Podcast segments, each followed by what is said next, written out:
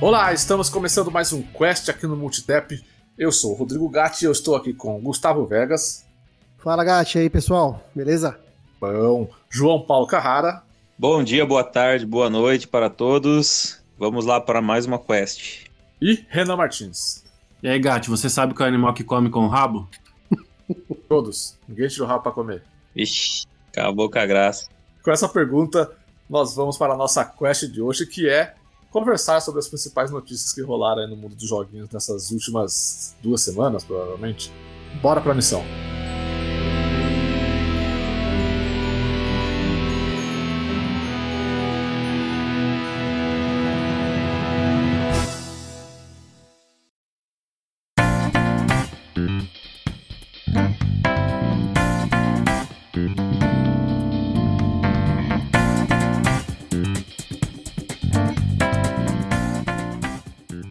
Bora, começando aqui o nosso bloco das principais notícias das últimas duas semanas.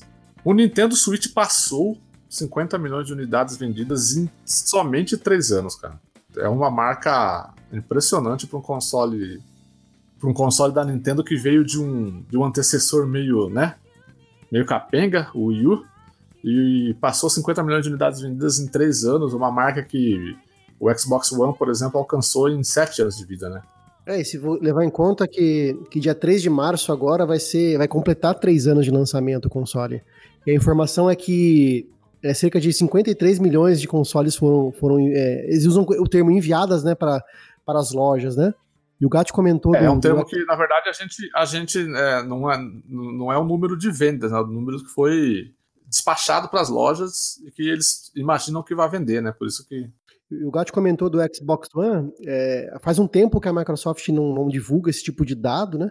Mas é, assim, o que se tem aí no, no, no mercado é que é, o número aproximado de Xbox One também vendido está na beira dos 50 milhões de consoles. E é incrível o que a, que a Nintendo conseguiu, na, na, na, tendo em vista né, o fracasso do Wii U, mas é, é aquilo que eu sempre falo, a, a, Nintendo, além dela ser vanguarda na questão de inovação, né, sempre foi, né, sempre trouxe muitas inovações. Esse conceito de console híbrido aliado Uh, porque, os, porque os, os, consoles portáteis da Nintendo sempre venderam muito bem, desde o Game Boy até né, 3DS, New 3DS, sempre vendeu, sempre foi, foi líder. Não teve um console que portátil que bate, conseguisse bater de frente. E, então, unindo esse console, eh, console híbrido de mesa e portátil com os exclusivos da Nintendo, que eu sempre, eu sempre falo, o, o console que vende por conta dos exclusivos geralmente é a Nintendo. É, os números os números de vendas dos jogos não, não, não, me, deixam, não me deixam mentir, né? Se você for pegar a, a lista de 10 jogos mais vendidos do, do Switch, é, começa com 19 milhões, quase 20 milhões o jogo mais vendido. E basicamente são todos jogos é, da Nintendo mesmo, são jogos first party, né? E se o nosso ouvinte quisesse ter essa lista completinha, onde, onde por um acaso ele, ela, ele poderia encontrar? No multitap.com.br. Hoje, o nosso, na data da gravação desse cast, o nosso companheiro João Paulo Carrara é, publicou um artigo muito interessante sobre o Nintendo Switch, né? Ele fala é, é em 2020, né? Ainda vale a pena, né? A comprar um Nintendo Switch. Lá tem todos esses dados de vendas do, dos jogos e muito, muito mais informações sobre o console. Exato, e aí para embasar aí o que você disse sobre ser um console que vende por exclusivos, o último relatório da Nintendo, que considera de abril até setembro do ano passado, aponta que 75% das vendas da eShop são de jogos first party. Então, aí você entende por que, que nesse é, top 10 aí o Rodrigo estava mencionando que eram todos jogos da própria Nintendo, né? Então, apesar de ser um console que tem muito suporte de, do, das third parties, o foco dele são as produções próprias e exclusivas. Então, 75% do que vende é de jogo first party. É, o Switch, o Switch eu encaro ele hoje como um, um, segundo console de muita gente, né? Por exemplo, A pessoa escolhe ter um Xbox One ou um PlayStation 4 como console principal e ela vai lá e compra o Switch para ter como segundo console exatamente para jogar os jogos first party, né? Mario, Zelda, essas coisas. Então eu acho que isso daí ajuda muito a Nintendo. Esse negócio de não ser a protagonista do mercado, né? Porque assim, a Nintendo ela sempre tá. É, desde o Wii ali, ela sempre tá correndo por fora, né? É, no Wii ela ainda era protagonista. Não, eu falo que ela tá correndo por fora porque é, é, ela não lança o videogame junto com a Sony e a Nintendo. Ela não concorre diretamente com eles. Ela tem um período de geração diferentes, né? Por exemplo, saiu uma notícia esses dias atrás que um executivo da Nintendo, eu não, eu não vou lembrar qual, comentou que é, a Nintendo acredita que o Nintendo Switch esteja na metade da vida dele, de, da geração. Então, assim, pelo menos mais uns 3, 4 anos de Nintendo Switch a gente vai ter, entendeu? Pode ser que a gente tenha novas versões, é, como é o, próprio, o próximo assunto que a gente vai falar de Nintendo aqui. Então, eu acho que. É, por isso que eu falei que a Nintendo vive nessa, nessa geração dela, né? É, entre aspas, é uma geração específica para ela. E quando, ela, e quando ela inova, ela toma a dianteira. Com o Wii, foi isso, foi uma inovação, uma coisa que não tinha no mercado e criou uma nova tendência. E com o Switch foi a mesma coisa, ela, ela botou em prática uma ideia que muitos achavam, duvidavam, né? Falaram, vou colocar um hardware de praticamente de celular aí para rodar jogo. E ó, ó, quantas conversões de jogos grandes, The Witcher, Rage e de, de mais outros jogos do 1 são feitos aí pro, pro, pro Switch e rodam de forma honesta, de forma né, tranquila. Então, mas eu acho que o principal motivo pelo qual o Nintendo Switch. Ah, não, não sei se é o principal, mas é um dos principais. É justamente isso que o Gat falou. É a maneira como a Nintendo se reposicionou no mercado. Por exemplo, eu acho que não faz muito sentido a gente comparar as vendas do Switch com o Xbox One ou com o PlayStation 4, por exemplo. Justamente porque ele não é um concorrente direto, ele é uma plataforma complementar. Por exemplo, vai sair o novo PlayStation 5 e o novo Xbox esses são os, esses vão ser as duas plataformas de maior desejo. Depois o cara vai comprar o Switch ou o novo ou o Switch Lite ou o Switch Pro que ia ser lançado esse ano, não vai mais, a gente vai comentar sobre isso depois. É, mas é justamente esse, esse caráter de console secundário e, e esse caráter híbrido do Switch. Por exemplo, a minha, a minha, para mim, o maior apelo do Switch é o fato dele ser portátil eu encaro o Switch muito mais como um sucessor de 3DS do que como um console de mesa concorrente de Xbox e PlayStation, entendeu? Então acho que isso tem, eu concordo com o Gatti nesse sentido, acho que isso tem ajudado muito a Nintendo e ajudado muito o Switch. E eu acho que o Switch assim é um console muito, ele tem uma proposta é, muito rica, porque você tem exclusivos first party muito bons, como que já é o DNA da Nintendo. O próprio Wii U, que foi um fracasso e quase levou a Nintendo à falência, os first party do Wii U, cara, são incríveis, assim, são, tipo, a qualidade é absurda. E já estão quase todos, quase todos já portados para Switch. Acho que falta só Pikmin 3, né? Exato. O que o Nintendo Switch tem que o Wii U não tinha é que, além de manter a tradição de exclusivos first party, ele é também, ele tem exclusivos third party, Octopath Traveler, é, Fire Emblem é, Three Houses, o Astral Chain, que saiu ano passado, que tipo, a galera pirou no jogo. Então, assim, a, a, Nintendo hoje, o, o, console da Nintendo hoje tem exclusivos third party tão bons quanto os first party, e ainda por cima a cereja do bolo é que tem um apoio gigantesco de, das, das grandes publishers. É, né, o Gustavo citou aí jogos como The Witcher, Doom, a gente pode falar que Dark Souls também. E além disso, ainda é o, é o, virou meio que a plataforma dos jogos indie, assim. É, eu tô para pegar o Nintendo Switch, acho que daqui, daqui um mês e meio, e cara, vai ser a minha plataforma para jogar jogo indie. Eu, eu tenho para mim que o Nintendo Switch é a melhor plataforma para jogar jogo indie, na minha opinião, porque assim, me incomoda jogar jogo pixelizado em tela de 50 polegadas, saca? Eu acho que o Nintendo Switch é o melhor formato para você jogar esse tipo de jogo. Então ele, o Nintendo Switch ele tem uma proposta de, de, de experiência muito abrangente. É, tem exclusivo da Nintendo, tem jogo da Ubisoft, tem jogo da CD Projekt Red, tem jogo indie, tem os, tem os jogos de RPG japoneses. Ele é híbrido entre um console de mesa e um console e um, um console é, portátil. Então acho que é dessa forma que ele se posiciona, que é muito diferente do que foi o Wii, o Wii U, o Nintendo 64. o próprio Super Nintendo, ele é um console que se posiciona de uma forma muito diferente de tudo aquilo que a Nintendo já tinha feito. A, a Nintendo teve que se reinventar mesmo com o Switch, e acho que ela está conseguindo isso, os números, como vocês citaram, mostram que ela conseguiu, porque, cara, o Switch foi o tiro de, de misericórdia, né? Porque ou dava certo ou a Nintendo ia pro buraco. Pra gente passar pro próximo tópico Nintendo aqui, vocês acham que até o final da vida do Switch ultrapassa os 100 milhões de, de unidades vendidas? Eu acho que sim. Eu também acredito que sim. Porque tá nessa pegada, né? Ele já se, ele já se tornou com essa, com, com, com essa marca de 50 milhões de unidades vendidas, 52, na verdade, para ser mais preciso. Ele já se tornou o terceiro console da Nintendo mais vendido da história. Só, só tá atrás do Wii e do Nintendinho. É, vai depender do ciclo, do ciclo de vida dele, né? O preço dele também é mais acessível, né? Se você comparar com, com os outros consoles, ele é o mais barato de todos. E ele tem a versão é, Lite, né? Que é somente versão portátil, que é mais barato ainda. Então, por conta disso, também ajuda a vender, ajuda a vender mais, né? E tem. E, e o pessoal do portátil costuma até comprar mais que um, é muito comum no Japão. É, que o poder aquisitivo é maior e o, e o, preço é relativamente ao nosso custo de vida e a renda, né? Ele é, ele é mais barato ainda, né? Se for considerar essa relação.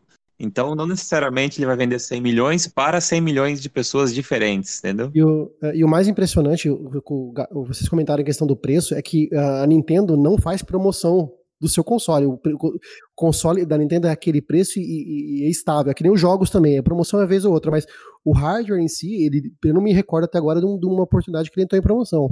Em Black Friday, eles mantêm o preço e eles adicionam algum jogo no bando, mas o preço não abaixa. Ao contrário de, de, de, da, do Xbox, do PlayStation, que sempre que tem Black Friday, alguma coisa, Natal, não sei o que, sempre entra em promoção, cai lá 50 dólares, 100 dólares, é, é, sempre entra em promoção. A Nintendo, é, o, a estratégia é justamente essa que o, que o, que o Carrara falou, os caras vão lá e colocam um, um, jogo, mas o hardware, eles não tiram né, o, o valor do hardware. É interessante, mesmo assim, vende que nem água e já e, e consegue bater de frente aí com, com o console como com, com o poderio da Microsoft. Para corroborar essa questão de tipo que o Switch pode alcançar 100 milhões de unidades vendidas facilmente, é, uma notícia que contribui para isso é que muitos rumores indicavam que nós teríamos um Nintendo Switch Pro em 2020. Né? Na verdade, esse rumor começou lá no meio do ano passado, que provavelmente a Nintendo poderia anunciar um Nintendo Switch Pro em 2019 para ser lançado em 2020.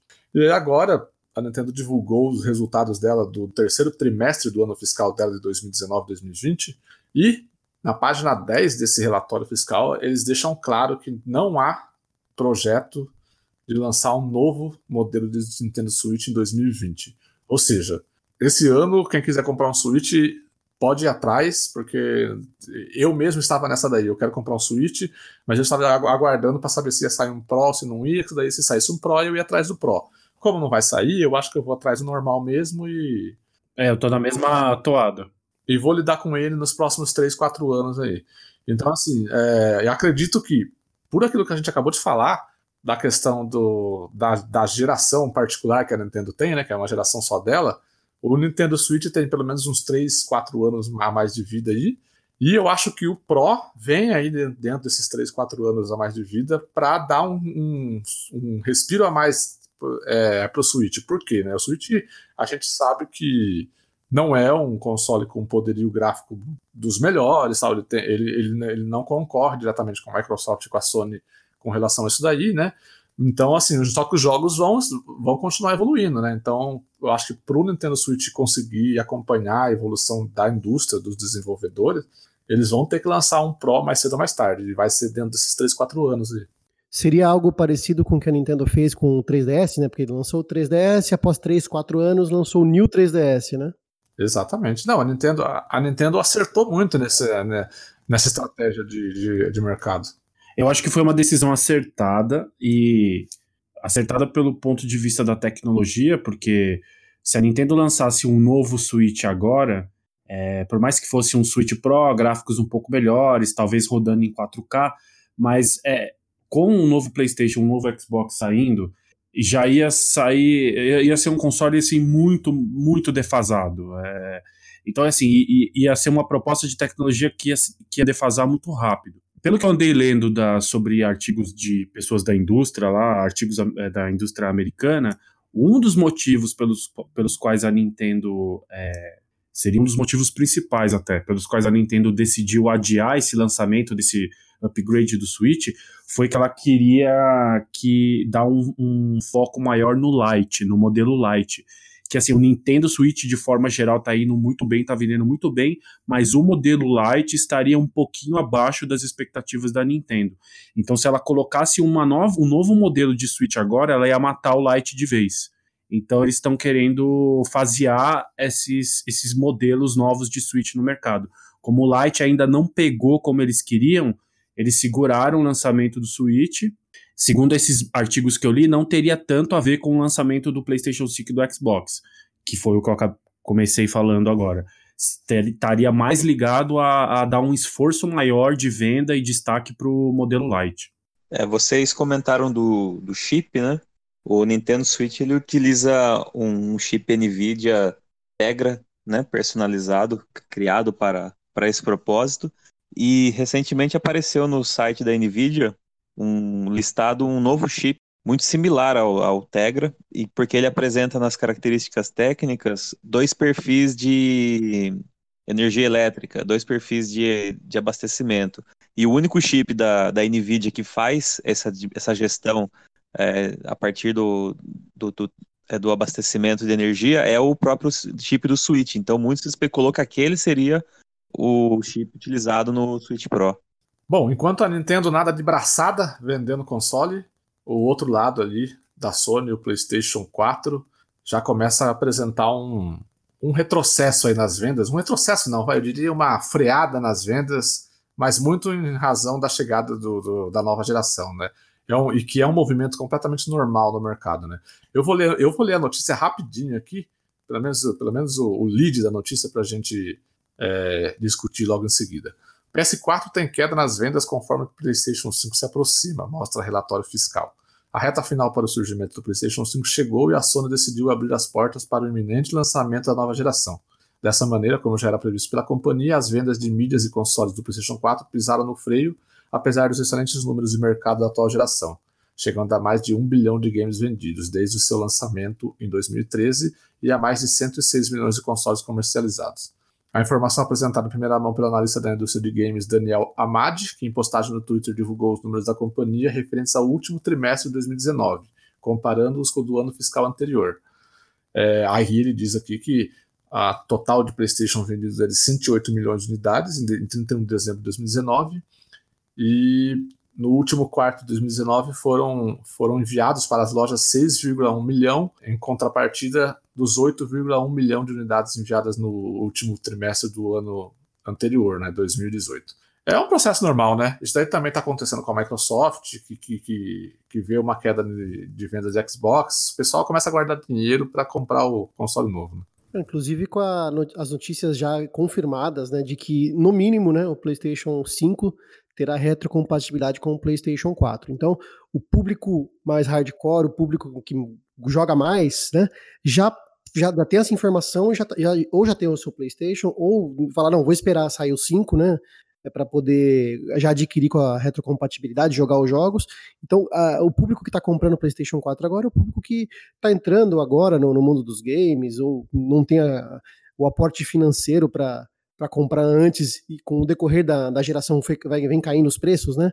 E com essas promoções que a gente citou de Black Friday, Natal. Então, é realmente o, o público mais hardcore, o público mais é, informado também, vai esperar sair a nova geração antes de, de, de mais nada, né? Então, mesmo quem não tem o console, o PlayStation 4, tá com o Xbox, por exemplo, fala: não, não vou comprar agora, vou esperar, né? Junto um pouquinho mais de dinheiro e compro o PlayStation 5. Basicamente, quem tinha que comprar já comprou, cara. Já, já passou, entendeu? Eu acho que a única chance de continuar vendendo muito aí é se baixar o preço. Se a gente for, é, se a gente for lembrar, no auge do Play 3 ainda se vendia o PS2. Eu acho que o PS2 chegou a custar 99 dólares.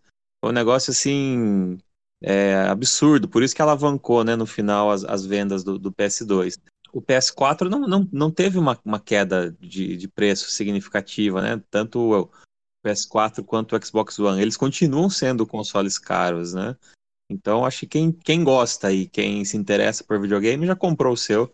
Então, a tendência agora é realmente uma, uma freada, esperando os próximos, os lançamentos. Pegando o gancho no que o João tá falando, o, ele, ele, me lembrou de uma coisa. O PlayStation 2 teve uma sobrevida bem longa, e mesmo depois que o PlayStation 3 saiu. Vocês acham que o PlayStation 4 ainda continua vivo por um bom tempo ou vocês acham que a transição vai ser rápida? E a Sony mesmo já disse que também tem uma ideia de fazer uma transição como a Microsoft já anunciou do Xbox, né? De ser um negócio mais tranquilo, sem, sem esquecer dos jogadores que, que, infelizmente não podem comprar um PS5 no lançamento, porque acontece isso, né? Muita gente não pode comprar, principalmente nós aqui no Brasil. A gente vai chegar um PlayStation 5 aqui no Brasil a 5, 6 pau, tenho certeza. É, mas o, mas o PS3 foi um caso raro aí na indústria que o console veio custando 600 dólares lá nos Estados Unidos, então já era fora da realidade lá, imagine para nós. Então isso deu uma sobrevida muito grande ao, ao PlayStation 2 e a galera também estava indo para concorrência que tinha um console mais barato, com mais jogo, né? É um aprendizado. O PlayStation 3 serve como um aprendizado para a Sony, porque não adianta colocar um console caro que daí você você vai sofrer naqueles primeiros anos dele, tanto que o PlayStation 3 só se recuperou da metade da geração para frente, né? Então, assim, eu acho que a Sony não vai. É, claro, tipo, vai ser, vai ser uns 500 dólares, 550 dólares, eu imagino. E a Sony vai, vai fazer assim como a Microsoft, apesar de existir a retrocompatibilidade com o PlayStation 4, eu acho que a Sony ainda vai manter o PS4 sendo alimentado ali por pelo menos no, no primeiro ano, um ano e meio ali, para dar tempo do pessoal fazer a transição tranquila. Eu acho que isso é uma tendência de mercado e porque tudo tudo tá tudo tá dando a entender que a Sony tá como a Sony tá, está nessa geração tranquila, né? Tô, tô na liderança, 108 milhões de consoles vendidos. Eu vou deixar a Microsoft ficar dando os primeiros passos e eu vou junto, entendeu? Então, assim, é, eles mesmos já falaram em entrevistas para a imprensa americana que eles estão, eles, eles assumiram, eles estão esperando é, a Microsoft passar qual é o valor do, do, do Xbox Series X para eles, para eles pensarem como, quanto eles vão cobrar no PlayStation 5, entendeu? Então, assim, eles estão com essa vantagem em mãos. Então, eles estão usando isso como uma vantagem. E então, eu acho que tudo que a Microsoft fizer, a Sony vai lá e vai fazer junto. A Microsoft sempre revelava as coisas antes, porque a conferência dela era sempre um dia antes na, na E3. E aí a Sony sempre tirava uma cartada para ficar por cima. É, eu acho que a Microsoft tinha que esperar, cara, nem que fosse para lançar o, o, novo Xbox uma semana depois do, do Play 4, cara, e segurar essa informação e só inverter, entendeu? Só falar de preço depois que souber o do PlayStation. E a Sony, eu contei um episódio é, que a gente que é tiozão, né, vai lembrar, o, o cara vai lembrar, o Renan vai lembrar e o, J, e o, e o Gat também. A Sony, numa, na época do lançamento do PlayStation 1. Chamou o podcast inteiro de tiozão numa tacada só. Mas é, pô, a gente, só a gente vai lembrar. O, acho que foi em 93, 94, no anúncio do, do PlayStation. A, a conferência da SEGA foi, foi anterior, né? A da, da, da, da Sony. E ela anunciou o Saturno. Saturno, 299 reais. Foi, foi, Aí, na hora, dólares, 299 dólares. E na, na hora da, da, conferência da Sony, o cara subiu no palco, olhou pra galera assim, pegou um papel na mão e falou: 199 dólares. E saiu do palco. E a galera veio abaixo de aplauso e de não sei o que, veio, veio, abaixo. E não falou mais nada, bastou ele falar isso daí que já tem esse negócio: quem ganhou E3? Nessa E3, quem ganhou foi a Sony por lançar um console 100 dólares mais barato. O pessoal acha que é, micha, que é micharia, né? Acha que é. É, mas teve um, teve um gato ali, né? Porque você tá falando da E3 de 2013, né? Não, não, 94. 90, PlayStation, Saturno, né, Sega, quando a Sega lançava consoles ainda. Eu ia, eu ia chegar nessa PlayStation é, na E3 de 2013, exatamente, nessa daí. A, a, Sony ia lançar o PlayStation 4 com a PlayStation Camera, assim como a, a, a Microsoft lançou o, o, Xbox com o Kinect. Aí o que, a, o que a Sony foi lá? Não, eu tiro esse acessório e barateio o produto final. E até porque a, a, o acessório PlayStation Camera, tipo, uma pedra na rua, tem mais serventia do que esse acessório. Não faz sentido nenhum mesmo. Assim como o Kinect também, também tem a mesma serventia. Ah, não, é que o que o, Renan, o que o Renan quis dizer é que o Kinect, assim, em tecnologia, ele tinha muito mais potencial, né? Ele era muito mais robusto com a tecnologia dele do que né, o. Mas aí não souberam utilizar e, e, obrigar o cara a comprar o negócio junto, derrubou o negócio. É, então, mas essa história da E3 de, 2000, de 2013, a Sony tinha dois planos. A Sony tinha um plano de lançar o, o PlayStation com a câmera por 499 ou lançar um PlayStation apenas por 399. Ela ficou com esses dois planos na mão, esperou, esperou a Microsoft fazer a conferência dela. A Microsoft foi lá, falou do Xbox One com Kinect, negócio de TV, aquele absurdo todo. A Sony falou assim: é isso aí, eu vou lançar só o PlayStation por 399. Chegou lá, lançou e a gente viu o que aconteceu. Então, assim, mas continuando aqui com, com Sony, apesar da venda de, consoles estar reduzindo, o número de assinantes da PlayStation Plus está aumentando a cada trimestre. No mesmo relatório fiscal que ela apresentou uh, essa redução, essa freada no número de vendas de PlayStation 4, a Sony anunciou que são cerca de 38,8 milhões de usuários ao todo da, da PlayStation Plus. É o maior número desde o, desde o do último trimestre de 2015, quando ela tinha registrado 20 milhões de usuários. Então subiu praticamente, dobrou o número de usuários aí é, em, em, quatro anos, né? É, sabe o que, que eu acho muito, muito louco nessa história toda, cara? É assim, o PlayStation 4 ele vendeu o dobro de Xbox One, tem 109 milhões, o, mais que o dobro, né? O Xbox One vendeu 50, perto de 50 milhões. PlayStation 4 com quase 109 é mais que o dobro. É, quando a gente vai falar dos assinantes do serviço online, é, a situação quase que se inverte, cara. Ou praticamente, é, quase que se inverte. A PS, essa notícia, né, que você está citando aí, é, fala que a PSN está com 38 milhões de assinantes. A Xbox Live tem 64. Isso é muito louco, né? É, tem muito a ver com o perfil do, de jogador de cada plataforma, né? E da, é, e da identidade da marca, né? É, o Xbox sempre foi famoso pelos seus jogos online, né? Por exemplo, o Halo, o multiplayer do Halo, do Gears, sempre foi uma coisa muito, muito forte, né? No PlayStation, por mais que, é, assim, os, os jogos first party dela são, são baseados em narrativa, geralmente são single player, né? Fora isso, tem a questão do, de, de da, aquela questão seguinte. É, tem muito jogador de PlayStation, é, desses 108 milhões aí, que o cara comprou o joguinho para jogar, pra jogar é, o FIFAzinha dele lá. Às vezes nem joga online, o cara joga lá ele com o pai dele, ele joga ele sozinho. Então tem muito jogador de um jogo só, sabe? Assim, você vai lá na, em cinco anos que o cara tem um console, você olha na prateleira dele ou no, na biblioteca digital, o cara tem cinco, seis jogos. Então acho que tem muito a ver com o perfil da, da marca, né? E também com o perfil do jogador. É, mas o, o futuro é serviço, né, cara? A Sony deve estar com olhos totalmente nisso daí para o PlayStation 5, porque ela sabe que ela precisa melhorar nisso e que o futuro é isso. Então, você pode ter certeza que a Sony vai estar tá bastante presente na questão de serviços nessa próxima geração. Para complementar essa, essa notícia é, e complementar o que o Renan falou, apesar de ter, apesar do número de assinantes da PlayStation Plus ter dobrado de 2015, do último trimestre de 2015 para esse último trimestre de 2019, em quatro anos, é, ele é só era, esse número de 38,8 milhões é só 37% dos usuários de PlayStation 4 no mundo todo, entendeu? Então, tipo, é um número baixo ainda, né? É um número que, apesar de ter, ter, ter apresentado um crescimento, é um número baixo e eu acredito que seja muito por causa disso que o Gustavo falou, da questão do perfil do, do jogador, né, de PlayStation. É a questão do, do próprio serviço, né? É, o Xbox Live é sinônimo de, de Xbox, né? É, a, a, PSN ela é um serviço que não entrega a mesma qualidade. Então, assim, você consegue ter o PlayStation e deixar a PSN de lado. No caso do Xbox é quase, é quase, não vou dizer que é impossível, mas é quase impossível você deixar a live de lado, porque é quase que sinônimo do videogame, né?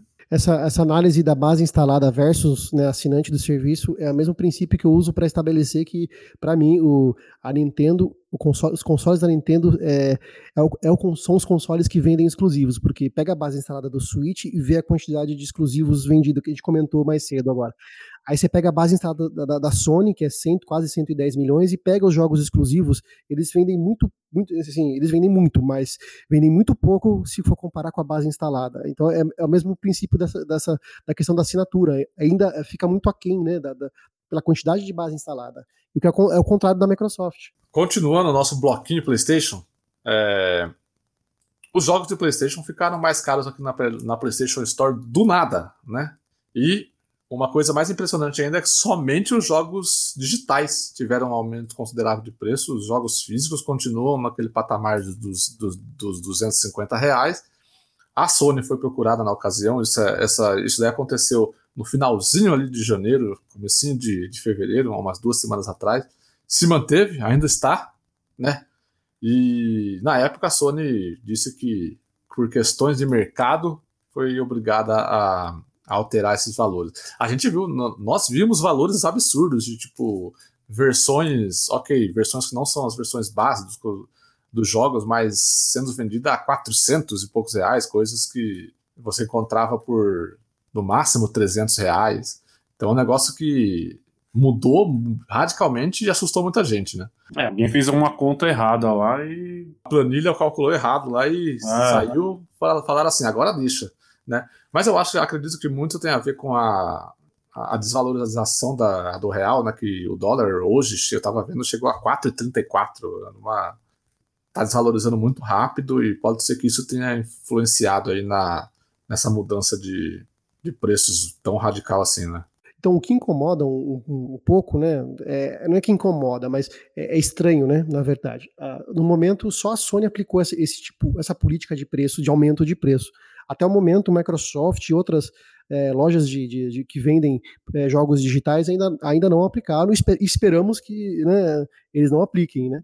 E não tem uma, né, uma explicação, essa explicação oficial não leva a lugar nenhum. Né? É, tem, tem uma grande diferença aí, e eu não sei o quanto isso impacta nessa mudança. Por que, que aumentou tanto os jogos da PSN e da Xbox Live? A gente não viu tanto é, tanta mudança. É, a operação da Xbox Live é aqui no Brasil, a operação da PSN é lá nos Estados Unidos. A equipe que gerencia é como se, é como se a empresa PSN ficasse nos Estados Unidos, enquanto que existe uma Xbox Live brasileira. Eu não sei de que forma essa estrutura e, a, e essa organização também impactam nesses custos, entendeu? Bom, para fechar o nosso bloquinho PlayStation aqui, o tão esperado anúncio do PlayStation 5 para fevereiro que todo mundo aguardava e ansiava, parece que está cada vez mais longe. Começo desse mês, na semana passada mais precisamente. Mais perto, não é mais longe. Não, está mais longe, porque os rumores indicavam que teríamos um PlayStation Meeting que provavelmente mostraria o console, daria mais, mais informações sobre ele agora em fevereiro. Porém, é onde, é onde eu estava chegando. Porém, a Sony inaugurou um site do PlayStation 5, uma espécie de hot site, né? É, em que ela fala exatamente que nós começamos a compartilhar os incríveis elementos que vocês podem esperar do PlayStation 5, mas ainda não estamos prontos para revelar completamente a próxima geração do PlayStation. Ou seja, eles meio que deram uma ideia de tipo assim: ó, gente, sossega a bola aí que em fevereiro ainda não vai ser o momento que a gente vai mostrar a nova geração para vocês. Tão longe que eu não possa ver, nem tão perto que eu possa tocar. Na própria notícia, a fontes afirmam que a revelação seria feita após o dia 15 de fevereiro, sem uma data específica, mas que seria após o dia 15 de fevereiro ainda. É, revelação dos detalhes, né? Porque o anúncio já foi feito no Twitter, né? Já, já é uma realidade, né? Ah, sim, é. Ah, não, sim, é, é, o, que tava, o que estava sendo aguardado era uma PlayStation Meeting para mostrar of, oficialmente informações como as specs do console, mostrar o console em si, né, para a gente ver como que ele vai ser, porque por enquanto a gente tem só só a gente tem só designs de fãs, essas coisas. É, acho que de, de, fevereiro, acho que o pessoal pegou muito o que foi feito do, do, do, PlayStation 4, que foi anunciado em fevereiro de 2013, né? Então o pessoal acho que usou como base essa data para fazer futurologia. mas eu acredito que é, é, é, eu brinquei, mas é, é, isso. Nem tão longe que a gente não imagine quando seja, nem tão perto que a gente possa falar que já vai ser, vai ser agora, né? Mas assim, é da boa, eu não sei o que vocês acham. Eu acho que vai ser o anúncio, tanto o PlayStation 5 quanto o novo Xbox. Cara, vai ser o anúncio mais sem graça da história da, do, dos videogames. Porque a gente já sabe como vai ser.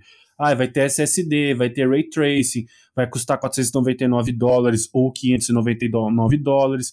Eu acho que vai ser tão sem surpresa, tanto o anúncio de um quanto de outro. Eu acho que a gente vai estar tá ansioso para jogar eles quando eles saírem.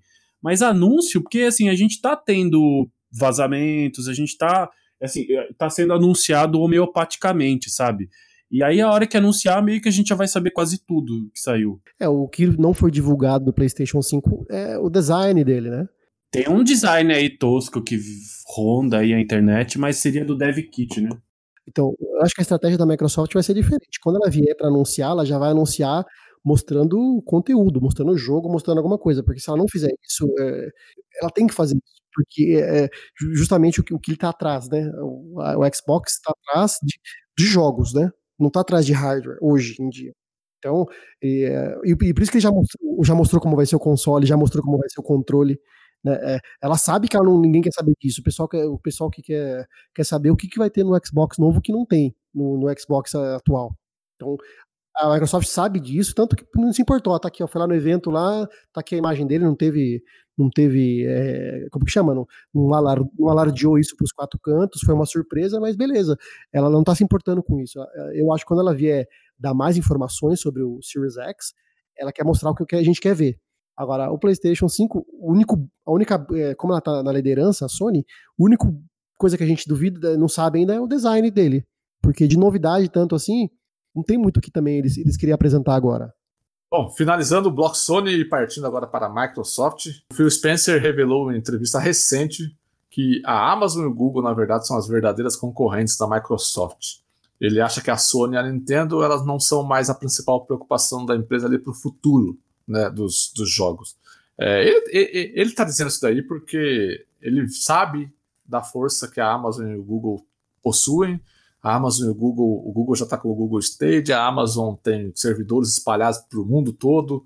É, são, e é uma, uma fazenda de servidores gigantesca. Eu, eu posso estar enganado, mas é uma das maiores do mundo.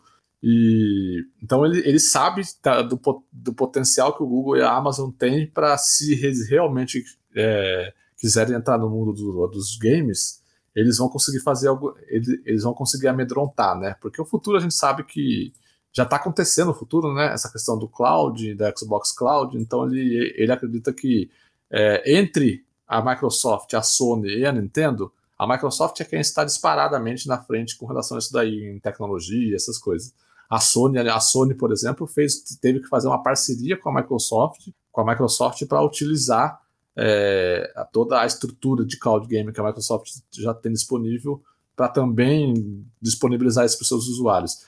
Nada mais é do que um contrato de prestação de serviço, né?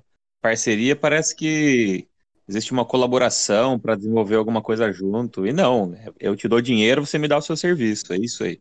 A Sony é cliente, né? Assim, assim como você citou da Amazon, é, a Netflix é uma empresa, né, provavelmente a mais popular aí de streaming de vídeo, e ela não tem sequer um servidor próprio, é tudo utilizado via Amazon.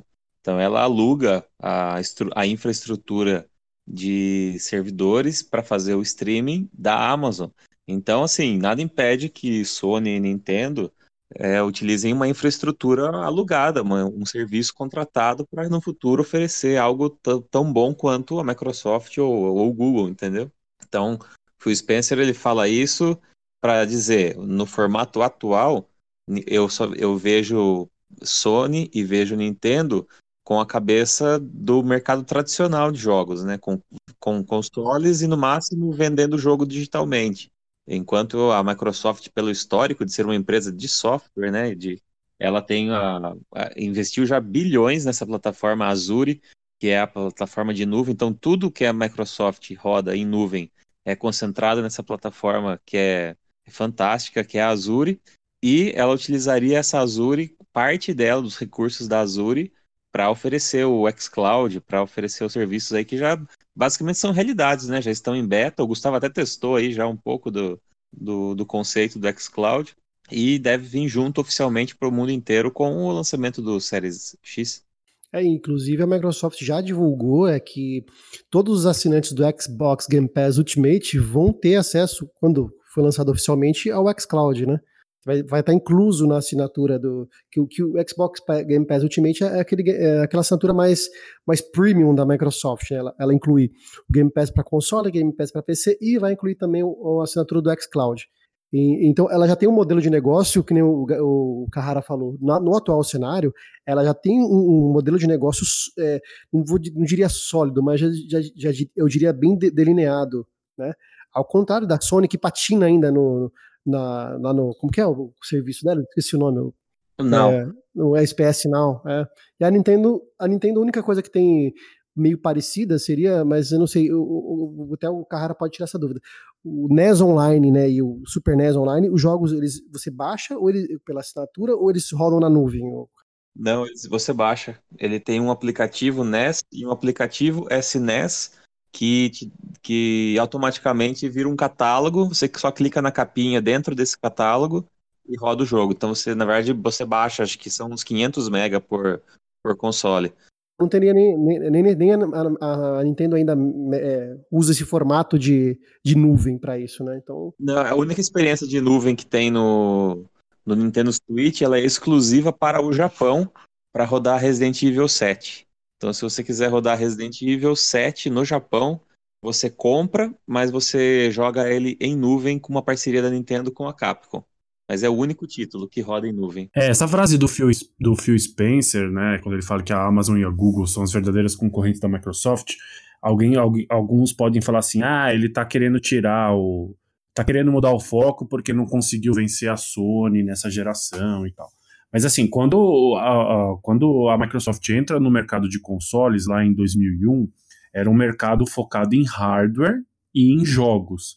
Naquele contexto, as, as grandes, os grandes rivais e concorrentes eram Sony e Nintendo. Acontece que o mercado de videogames vem se transformando e passando de um modelo de hardware para um modelo de serviço e de processamento em nuvem. Nesse contexto de serviço e processamento em nuvem, a Nintendo e a Sony não são as gigantes.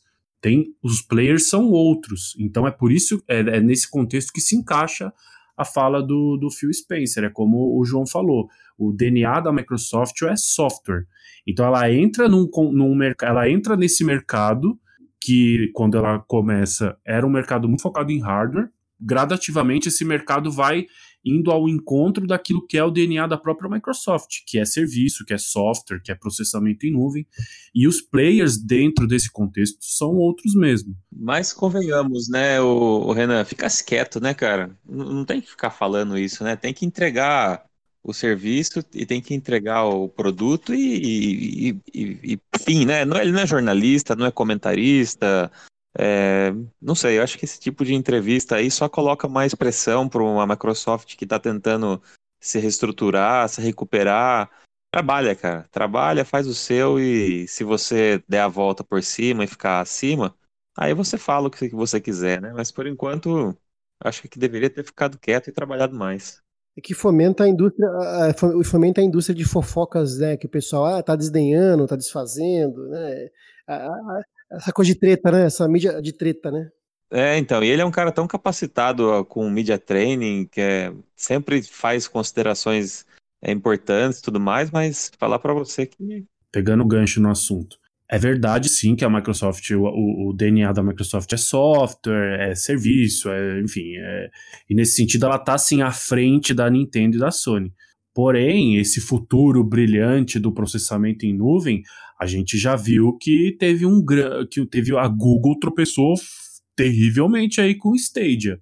Então, assim, é importante a Microsoft também aprender nesse sentido, com o erro dos outros, porque talvez não é agora que a gente vai ver o Project X Cloud, é, sabe, no seu pico, no seu auge, ai que coisa linda, puxa, posso tranquilamente abandonar aqui uma, um, uma plataforma dedicada a jogos, porque o serviço em nuvem já está funcionando lindamente o Stadia, e, gente, e, assim, quem é que lançou o Stadia?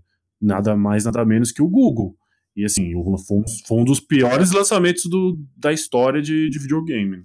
Mas, Renan, é, aí falando de maneira geral, é, tecnologia como um todo, e não só de videogame, é, a macro, eu acho que não dá para comparar, cara, porque o Google, ela, ela, apesar de toda a infraestrutura, história que ela tem, ela foi uma aventureira agora, né? Foi a primeira experiência dela relacionada com, com jogos. É, mas a expertise dos caras em, em nuvem é absurda, né? Não, então, mas ela tá aprendendo tanto essa parte de nuvem, e eu, e eu acho que talvez o Stage alcance um nível impecável mas falta todo o conhecimento e, e expertise e know-how para lidar com, com os jogos e com o mercado e com a indústria de jogos, né? Enquanto a Microsoft, ela tem um, um histórico, a Microsoft ela vinha com, com um faturamento decadente. Ela, nos últimos anos, ela se transformou. Depois que o CEO, Satya Nadella, ele deu uma instrução interna na, na, na Microsoft. Mandou um e-mail, né? Não, ele, ele, ele, ele deu a instrução de que toda a empresa passaria a focar em serviço. Tá? Então, ela transformou tudo em serviço. Você deve ter aí um Office 365 na sua casa. Você tinha, você tinha, por um acaso, um Office original de caixinha? Não. Então, você passou a ser um consumidor novo, você passou a dar uma receita para a Microsoft. O, o, o, Windows, ela passou praticamente a quase dar de graça o Windows original. Então, é, houve toda uma reestruturação é, na empresa, não só para a gente, consumidor final, mas quanto para a área de business, tá? Então, os produtos da Microsoft, elas todas basicamente viraram é, serviço, que é o que vai acontecer com os jogos agora. Então, é, a, a, Microsoft ela se reinventou e ela voltou a ser a, as top entre as top três empresas do mundo por conta dessa reestruturação que ela teve e transformou tudo que ela tinha em serviço, cara. E eu acho que uma diferença também crucial nessa estratégia da Microsoft é a seguinte: a Microsoft, é, como, como eu falei é, agora há pouco, ela vai introduzir o xCloud para quem já é assinante do Xbox Game Pass Ultimate. Então, ela vai pegar uma, um público híbrido, a galera que joga no console físico ou no PC e que vai testar, vai começar, ah, vamos ver como funciona isso aqui, e vai passar a utilizar o serviço na nuvem de forma é, paulatina né, paulatinamente vai, vai experimentando, e nisso a Microsoft também vai, vai melhorando o serviço. É diferente do Stage, que, que o cara contratou o negócio é para jogar. Uma total, né? Exatamente. Então acho que, inclusive, a Microsoft pode fazer o seguinte: ó, pessoal, é, para vocês que têm o Game Pass Ultimate, não vai ter aumento no custo da, da assinatura, porque você, vocês vão ser nossos é, fundadores que vão nos ajudar a, a melhorar o serviço, por exemplo. É, então, na verdade, o, o xCloud no Game Pass Ultimate talvez seja uh, um, um, adicional, um plus aí que você vai ter é, e sem acrescentar no preço. Então, é uma, e a é gente já tem uma biblioteca, né? A gente já tem uma biblioteca de jogos da, da Microsoft na nossa conta Microsoft. Enquanto no Stadia você, você teria que construir do zero isso, né? É, isso vai ser, cara, você poder comprar, que a gente está falando dos novos consoles, você poder comprar um novo console e já vir com ele uma biblioteca, isso é maravilhoso, cara. Bom, beleza. Para a gente finalizar o nosso bloquinho Microsoft, uma rapidinha aqui. Rod Ferguson, o diretor de Gears of War, ele saiu da Microsoft e a partir de março comporá a equipe da Blizzard que, que trabalhará no próximo Diablo já é o segundo executivo da Microsoft que vai para a Activision, né? É, para Blizzard, na verdade. Que o primeiro foi o Mike Barra, né? Que era, que era um, uma espécie de diretor de engenharia, né? Ele era vice-presidente de engenharia, não era? É que nos Estados Unidos uh, todo mundo é vice-presidente, cara. É uma outra um outro modelo de hierarquia. Então, o que a, eles não têm diretores, né? O que a gente aqui no Brasil chamaria de diretor é, na hierarquia das empresas americanas é todo mundo VP, cara. Então você tem um CEO e depois você tem uma, uma série de VPs aí que são. Os VPs e ele de, um... cada, de cada área específica. Isso, exato. É, o, o, Rod Ferguson, ele, ele, foi, ele dirigiu o Gear 5, né, o último Gears foi lançado, ele era o líder da, da, da The Coalition, o estúdio que, que produziu Gears, e, e ele vai para Blizzard aí para supervisionar Diablo, ele vai ser, ele vai ser, pelo que eu entendi, o cabeça ali da, do, da equipe que vai fazer Diablo 4 para Blizzard. Ele está indo numa época meio difícil para Blizzard, né? A Blizzard não está muito muito de bem com, com seus usuários, acabou de, uh, acabou de lançar o, o Warcraft Reforged lá, todo cagado, a galera tá reclamando pra cacete. Então, assim, a Blizzard não tá num mar de rosas com, com seus fãs e. Ah, mas tá surfando no Overwatch ainda, né? Overwatch 2 foi lançado, eh, foi, foi anunciado esses tempos aí, você lembra dele? Eu não lembrava disso. Eu, eu fui lembrar esses dias atrás, entendeu? É um negócio que. A Blizzard já teve momentos melhores, né? Então, é isso, é, isso é verdade. Vamos ver o que, que o, o, o Rod consegue fazer lá em novos, em novos ares. Tem uma galera que tá dando graças a Deus que ele saiu e tem outra galera que não. Eu concordo com o Renan, acho que vai ser bom para a série dar uma renovada nas ideias, né? Vai ser um, novos ares, trazer uma nova pessoa para liderar essa equipe aí, vai ser, vai ser bom pro Gears. Eu, eu ainda acho que o Gears é uma franquia que precisa de um reboot total, assim como teve o God of War, sabe, no PlayStation 4. Eu gostei do 5, achei que eles foram, foram ousados, mas ainda assim é precisa de um reboot total, assim, ainda não é aquilo. E o Cliff, o, é Cliff Bezinski? Não lembro o sobrenome dele. É, o... é alguma coisa assim, é. É isso, é. Isso, ele, ele fez um tweet lá, é, um post no tweet dizendo assim: Aí, Microsoft, seguinte, eu tô na área aí, se vocês precisarem de um consultor, eu tenho várias ideias aí que, é, que inclusive o Rod não utilizou e eu tô disponível aí para, né? Me mandem aí a, proposta. O Rod é um cara, é um cara simpático, ele chegou a vir na BGS aqui em São Paulo e tudo mais. Ele é um cara que é muito simpático, que, que é, trabalha bastante a relação dele com a comunidade de fãs mas enquanto diretor criativo, eu acho ele muito conservador, cara. Eu acho que faltou ousadia na, na forma como ele dirigiu a série. O Gears 4 é super mais do mesmo do, do que foi os do que foram os outros Gears, com uma narrativa mais fraca. Mas eu acho que veio de cima isso aí, Renan. E não deram carta branca para ele como deram pro diretor do God of War. Ah, mas ele tinha muito poder, assim. Eu acho que tem a mão dele ali também. Eu acho que a Microsoft peca um pouco, um pouco com isso, né? Pode ver o Halo 4, o Halo 5, né? Que são os Halos que saíram da, das mãos da, da Band e vieram é, para o estúdio interno da Microsoft. Também sofreu desse tipo de, de situação e até hoje não acertaram a mão. Pode ver que até hoje, né? Até o momento não acertaram a mão no Halo. A gente espera o, que no Halo O 4 Infinite... é melhor que o 5 ainda. É, concordo.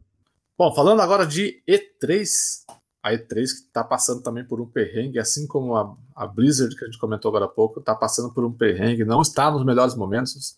A ESA anunciou que é a empresa que organiza, né, a organização responsável pela, pela E3, anunciou as empresas que estarão presentes na edição desse ano, na edição de 2020. Além da Xbox, né, que está presente entre aspas, né, que já não está mais lá dentro do pavilhão, está no Microsoft Theater, que é um espaço separado ali, atravessa a rua, você está lá, mas ela não está efetivamente dentro da E3.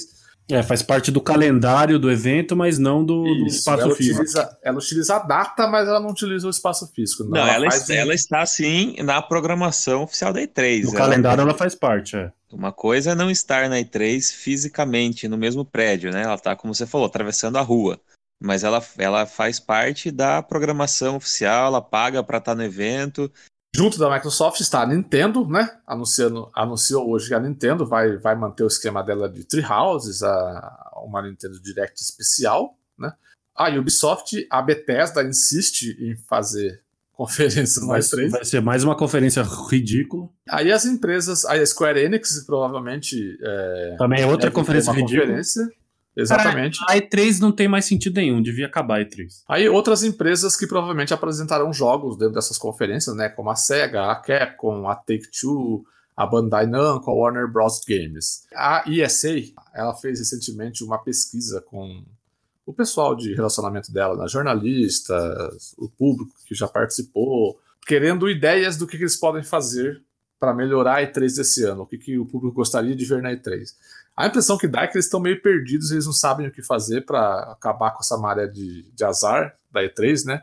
Porque pelo segundo ano consecutivo a Sony não vai estar presente na E3, a Sony já anunciou que não vai estar presente.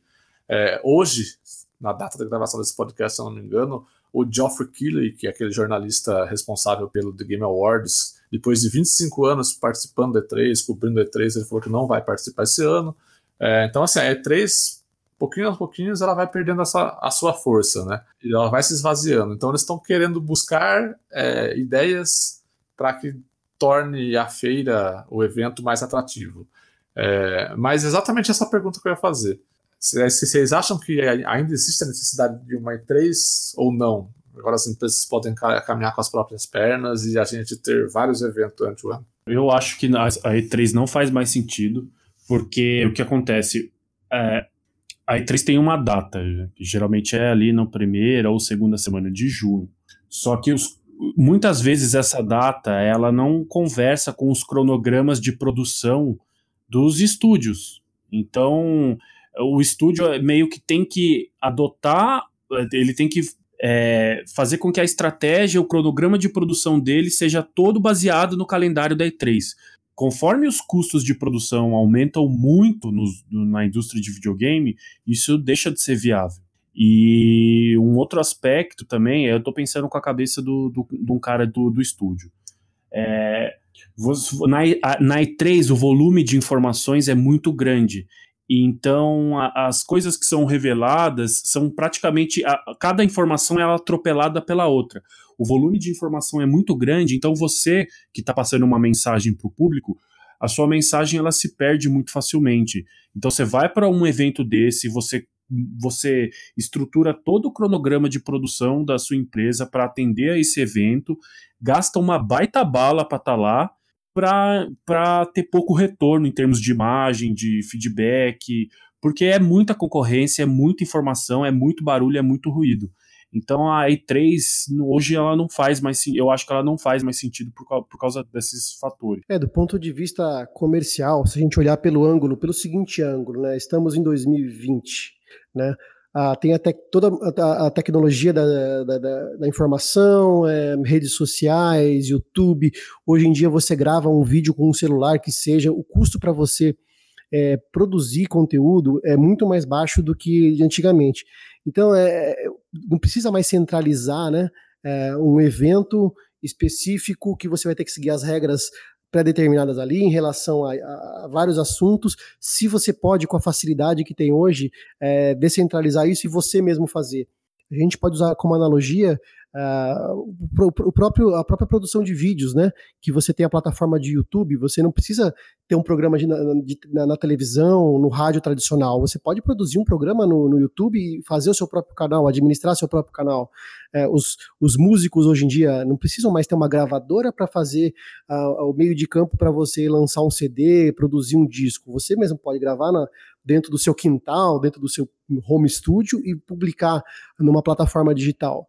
Então, do ponto de vista do, do, negócio, do ponto de vista comercial, faz muito mais sentido realmente cada empresa é, fazer o seu próprio evento quando, quando ela quer. Ou, ah, por exemplo, a Sony. A Sony, se ela quiser, ela pode até usar eh, a época da E3 e fazer o conteúdo dela. Ela fala, não tenho nada a ver com a E3, mas está aqui meu conteúdo na mesma época. Né? Coisa que ela não fez ano passado. Mas é, é que a gente, a gente que é mais, mais uma vez, mais tiozão, a gente guarda com a E3 um, uma memória afetiva que, que é muito grande, é muito, tem muito significado não, pra gente que, que é gamer acho que não é nem isso de, de memória afetiva, não, cara. Que assim, eu não sou desenvolvedor, eu não sou desenvolvedor, eu não trabalho na empresa de que produz jogo, eu não vendo console, eu sou consumidor, cara. Então eu quero mais é que tenha um evento. Paciência, entendeu? Pode se reinventar, acho que pode ter evento o ano inteiro, pode fazer, todo mundo pode fazer vídeo o ano inteiro, ter um contato da, mais administrado aí da maneira que acha que é melhor. Mas, pô, falar que não faz sentido o evento, que não quer mais o evento, é vai contra o que a gente gosta. Pô, puta, é legal pra caramba você ter uma data no ano em que você sabe que vai estar tá todo mundo reunido e falando daquelas coisas que você gosta e vai estar tá em evidência, vai ter gente que não é do, do ramo comentando com você que viu alguma coisa de um jogo na televisão ou na internet. Acho que cabe se reinventar, pode ter, pode, ela pode se decidir se ela quer ser um público, se ela quer voltar a ser um evento de mídia, ou se ela, ou se ela vai abrir total para ser evento de público, como é a BGS aqui, né? Você tem a Tokyo Game Show, Brasil Game Show, que são muito maiores do que a E3 em termos de público. E aqui no Brasil mesmo a BGS se reinventou, cara. Ela antigamente alternava entre, entre Rio de Janeiro e São Paulo. Teve um ano que foi mó miada a BGS que eu fui, de repente ela começou a crescer de novo, porque ela foi se adequando ao, ao mercado e ao que o público queria. Então acho que cabe sim essa, essa reavaliação que a empresa está fazendo para que rumo ela vai tomar, mas acho que não tem que acabar nunca, não, cara. Eu, como consumidor, quero mais é que tenha essa, é, esse evento aí que é, você fala que as empresas programam o cronograma, na verdade, eu me programo o meu cronograma do ano para naquele dia estar tá disponível e curtir a semana da E3, cara. Acho que ir contra e pedir para acabar, vai, vai contra o que a gente mais gosta, cara. Mas até a 3 mudou de perfil. Ela não era uma feira aberta a público e foi recentemente que ela virou uma feira aberta a público. Ela, Isso, ela mas as coisas mudam. Acho que, jornais, acho que né? vai, imprensa. Acho que vai errar, vai aprendendo, vai se adaptando, mas acabar não, não, não é legal, cara. É, não, eu também acho que eu não gostaria que acabasse, é, porque eu também gosto dessa, dessa época do ano. Mas ela, mas eu acho que eu acho que ela o protagonismo ela não, não consegue mais conquistar. Entendeu? Não, não, eu acho que assim, é, é, como eu estava dizendo, eu gosto dessa época do ano de sentar, assistir as conferências, a gente conversar sobre o que está acontecendo e tal. Só que o que a gente, o, o, que a gente tem que entender é que ela tá se tornando, ela era um evento de imprensa que, que agora todo mundo tá, tá as empresas estão percebendo que para a imprensa, para atingir a imprensa, elas não precisam estar na E3. A Nintendo já provou isso. A Nintendo vai fazer um direct na semana que vem, ela anuncia hoje, vai todo mundo falar da direct da Nintendo até o dia e vai todo mundo ficar esperando essa direct, entendeu? A PlayStation tem agora um, um evento próprio, agora a Microsoft também, né? E, elas podem fazer isso o ano inteiro, cara, não tem problema. Mas acho, mas acho, mas acho legal ter um evento é, principal no ano em que reúne todo mundo e vamos mostrar e vamos pôr alguma coisa novi alguma novidade, todo mundo reunido. Pô, aqui má vontade do caramba querer que acabe esse negócio, cara. Também acho, mas para isso, para isso acontecer, para isso mas acontecer. Sou eu que pago, cara. Aliás, sou eu que pago, eu, eu que financio, eu compro o jogo, compro o console, cara. Então, o problema é dinheiro, João. O investimento para estar tá na E3 é muito alto, cara. Então, a E3, a E3 ia ter que se reinventar, inclusive em termos de orçamento. Isso, beleza. Então vamos se reinventar. Não estou falando para gastar a mesma coisa que se gasta hoje em dia, entendeu? Mas acho que a data é muito marcante. Acho que é, é, bom ter um evento assim, assim como tem no ano inteiro. Mas acho que é, não tem que se preocupar com a conta da empresa, cara. Eles que têm que se preocupar.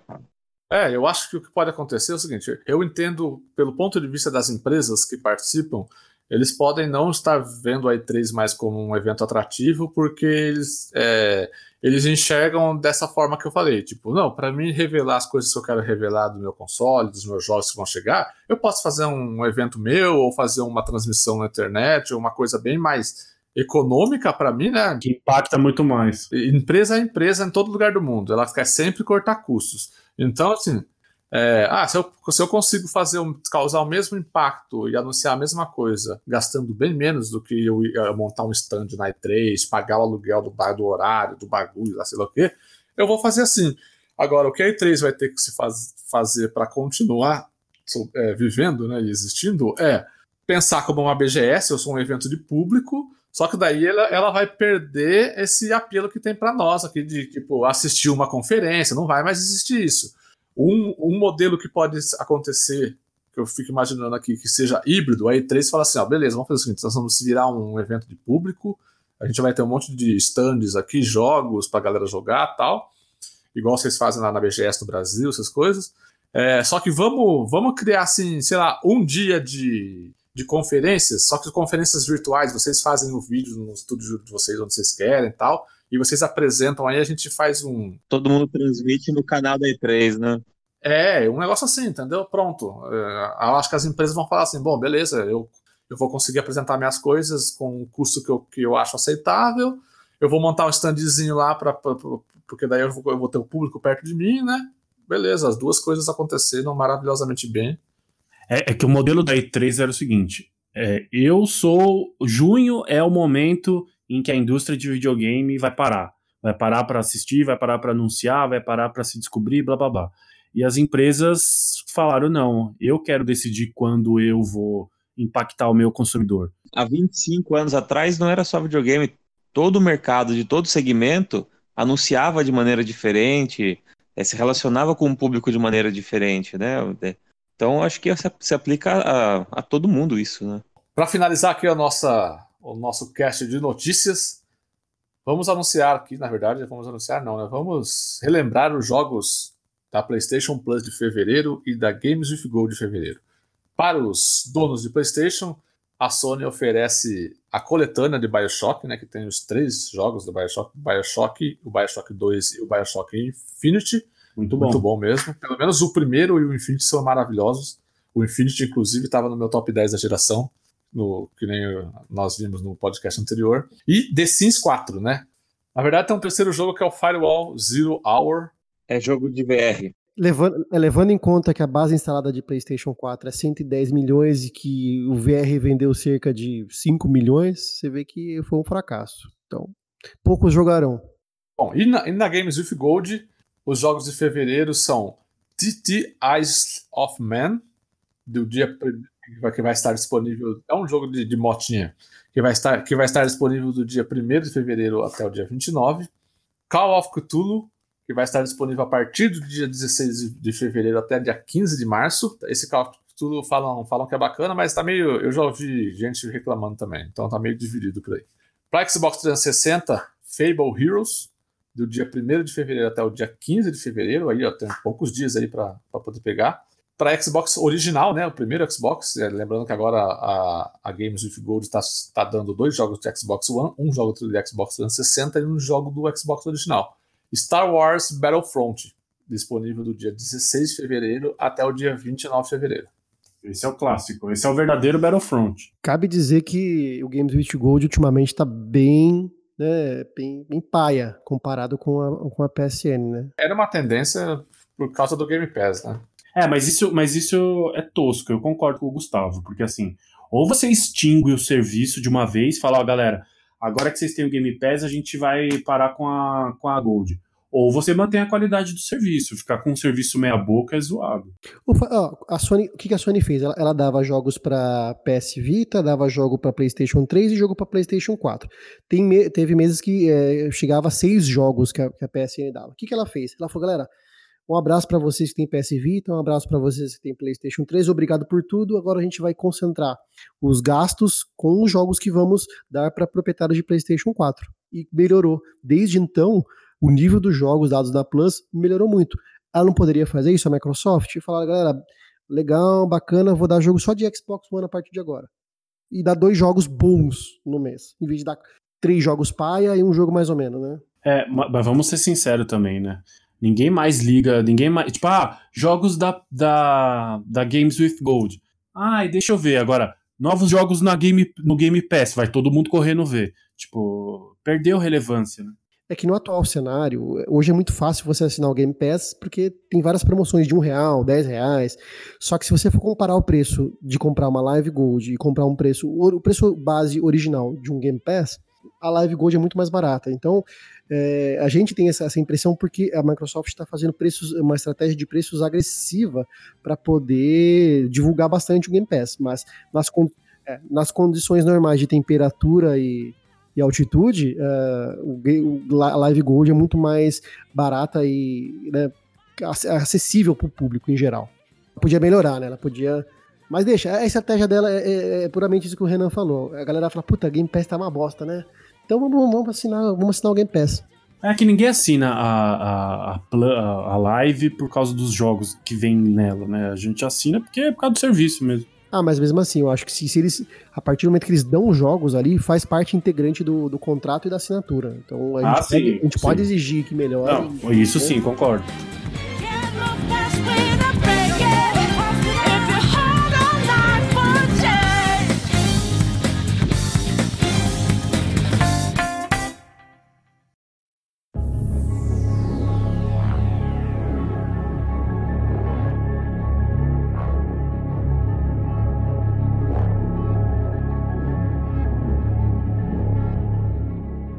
Bom, é isso. A nossa quest essa semana está se encerrando, mas a sua missão, como sempre, é curtir esse novo Multitap.